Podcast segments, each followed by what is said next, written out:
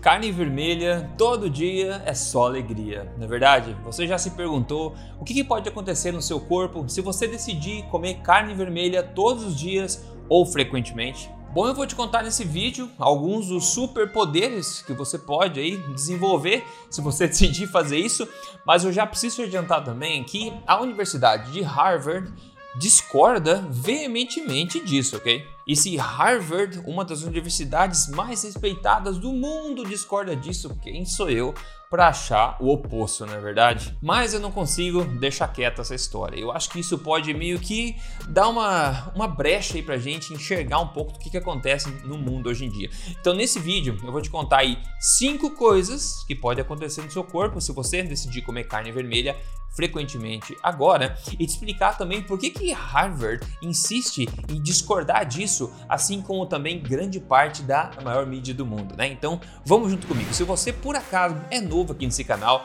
Saiba que meu nome é Rodrigo Polesso, sou pesquisador de ciência na nutrição, autor best-seller também e criador do programa metabólico de emagrecimento, o Acelerador Emagrecer de Vez. Eu estou aqui semanalmente compartilhando o meu melhor com você sobre emagrecimento, saúde também, sem você perder os cabelos no processo e sempre usando a melhor ciência que eu tenho acesso, sempre sem balelas. E vamos começar já falando o seguinte, tá? Porque esse mês a, a grande mídia aí disseminou no mundo inteiro o novo estudo de Harvard, obviamente falando mal da carne. Então a gente vê essas manchetes sendo disseminadas e replicadas aí nos maiores canais eh, de mídias do Brasil também e também do mundo inteiro, não é verdade? E depois disso, como é que a gente pode, né, ousar continuar defendendo a carne vermelha? Bom, aqui está o que talvez você não saiba, tá? A Escola de Saúde Pública de Harvard, ok?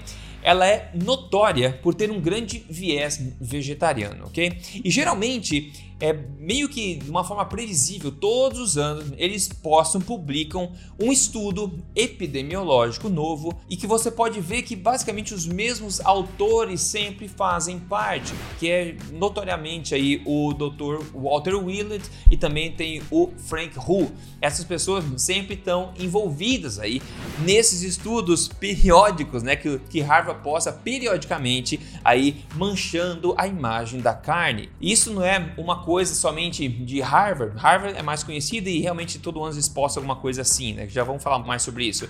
Mas esse viés mais vegetariano de plantas existe nas maiores universidades dos Estados Unidos.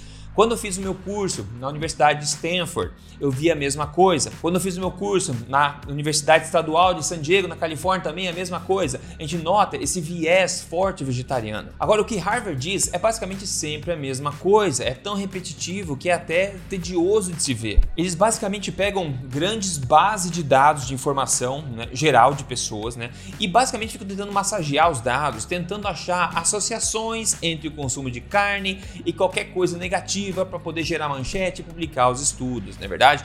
E esse estudo agora, desse que a gente está vendo aqui agora, que é o estudo da vez, né, que deu origem a todas essas manchetes, basicamente seguiu a mesma formulazinha que Harvard sempre segue. Novamente nós temos os dois mesmos autores aqui, o Frank Hu e o Walter Wheeler, e novamente a fonte de dados, o banco de dados utilizado foi o banco de dados do NHS e do HPFS, que são duas bases grandes que eles tendem a usar sempre. E eles concluíram nesse estudo aqui que o consumo de carne processada e consumo de carne não processada está associado a um aumento de 62% no seu risco de desenvolver diabetes tipo 2. Isso parece sério e preocupante, não é verdade? O problema é que esse número basicamente não significa nada. Para comer essa história, esse tipo de estudo que Harvard sempre posta é o que a gente chama de estudos epidemiológicos, né? São estudos associativos. E segundo os critérios de Bradford Hill, que são utilizados muito para dar credibilidade a esse tipo de estudo, o aumento de risco precisa ser no mínimo de 100% nesse tipo de estudo para sequer para sequer apontar que pode ser verdade o, o que eles acharam ou não. O segundo é que esses estudos são baseados em questionários alimentares. Então eles dão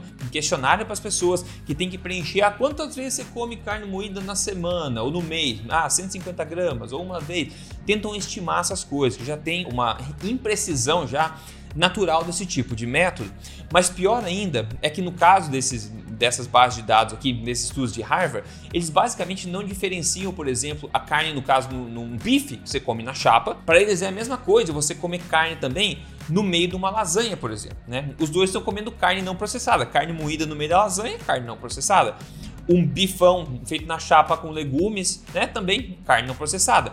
Agora, não é a mesma coisa, vamos combinar, certo? A carne não processada, tipo um hambúrguer de carne moída pura, por exemplo, no meio de um Big Mac, né, com fritas e com refrigerante, é bem diferente, de novo, de você comer um steak, né, com legumes e legal. Só que se você considera essas duas coisas como sendo a mesma coisa, é óbvio que a carne associada à lasanha, a carne associada ao Big Mac, né, esse consumo está associado a problemas, porque essas pessoas tendem a comer fast food, certo? Então eles consideram a mesma coisa, veja só. Então você começa a ver os problemas desse tipo de estudo. E a gente vê, né, de um lado, Harvard publicando sempre esse tipo de estudo, a gente vê coisas do mundo real, por exemplo, Hong Kong.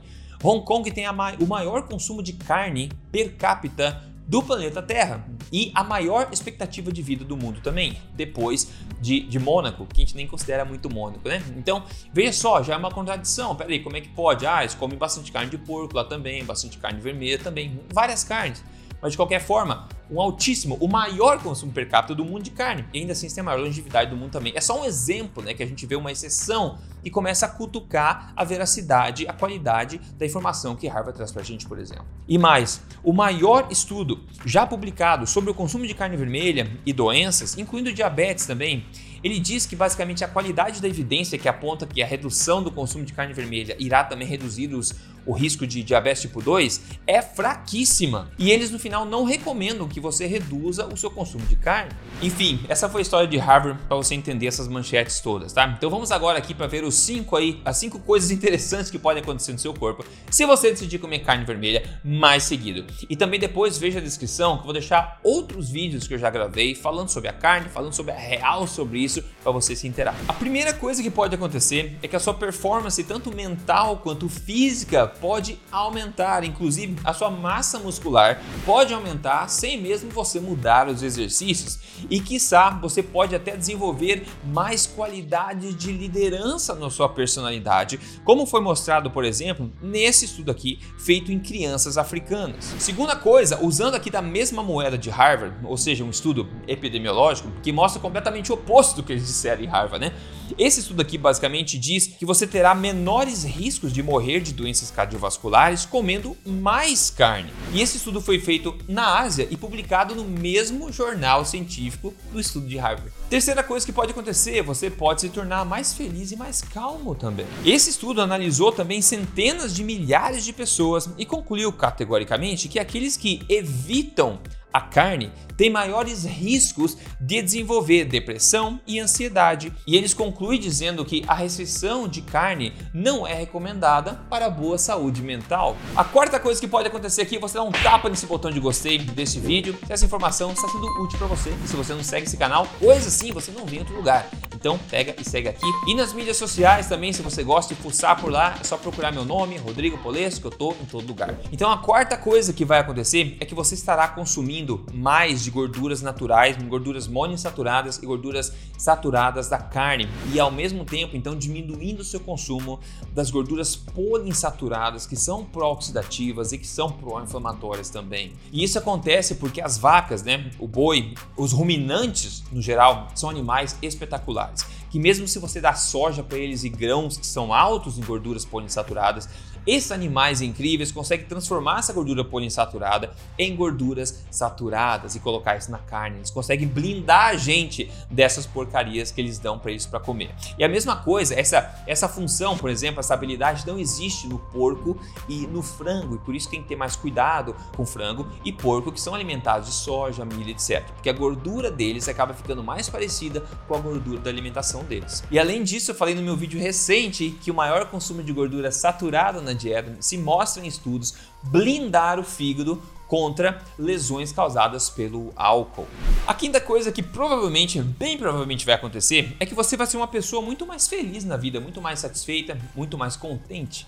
Afinal, um cheirinho do churrasquinho, né, de uma carne bem feita, faz qualquer pessoa sorrir, porque isso se conecta com nossos instintos naturais. E isso tudo, além de você estar ingerindo proteínas de qualidade, vitaminas e minerais de forma altamente biodisponível também. E é por isso que eu costumo dizer também que a carne, basicamente, é o alimento original da natureza. Né? Nós viemos consumindo carne vermelha desde o início da nossa espécie. A carne sempre foi o alimento mais cobiçado ao redor do mundo e ainda é hoje em dia por todo tipo de cultura, porque ela está disponível em qualquer lugar, de uma forma mais fácil ou não. Sempre foi extremamente valorizada. E como eu disse, é um alimento que naturalmente apetece a nossos instintos naturais, né? Afinal, seríamos nós o único animal da natureza que é atraído por alimentos que fazem mal para nós e repelidos por alimentos que fazem bem, como coisa verde, etc.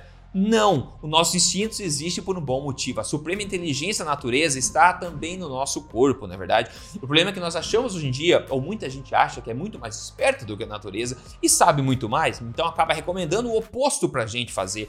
Resultado disso é só você olhar na rua. A maioria das pessoas estão acima do peso, a maioria das pessoas estão doentes. Nos Estados Unidos, 6 a cada 10 pessoas vivem com doenças crônicas, não é verdade? Então acho que realmente nós não somos mais espertos que a natureza, porque quando nós começamos a mexer na ordem natural das coisas, as coisas desgringolaram. E se a gente for pensar, eu acho muita petulância de muita gente achar, na verdade, que doenças novas, na verdade, o aumento de doenças novas como a gente tem hoje é causado por alimentos velhos, na verdade. Será que as doenças novas, a explosão de doenças crônicas que aconteceu nas últimas décadas agora, é causada por alimentos que existem há milhões de anos, né? Não faz sentido nenhum se a gente parar para pensar. Mudando a qualidade da nossa dieta, nós mudamos a qualidade do nosso corpo, também da nossa forma física e da nossa saúde. E se o seu objetivo em particular é priorizar emagrecimento, retomar sua boa forma, recuperar as redes da sua saúde também, aqui também é o convite para você. Você já tentou um método metabólico de emagrecimento, né, que usa do que a gente sabe da ciência da nutrição para de fato fazer, atacar a causa raiz do ganho de peso e levar o emagrecimento correto e permanente, você pode testar em si você mesmo, para você ver na sua pele, para ver no, próprio espelho os resultados sem risco nenhum, se tornando um acelerador. Você pode fazer isso se juntando ao acelerador emagrecer de vez, meu programa passo a passo de emagrecimento que guia você etapa a etapa com receitas originais lá dentro listas de alimentos para cada fase, saber o que comer, o que não comer, né? Check-ins em áudio motivacionais também, sugestões de cardápio, sugestão de,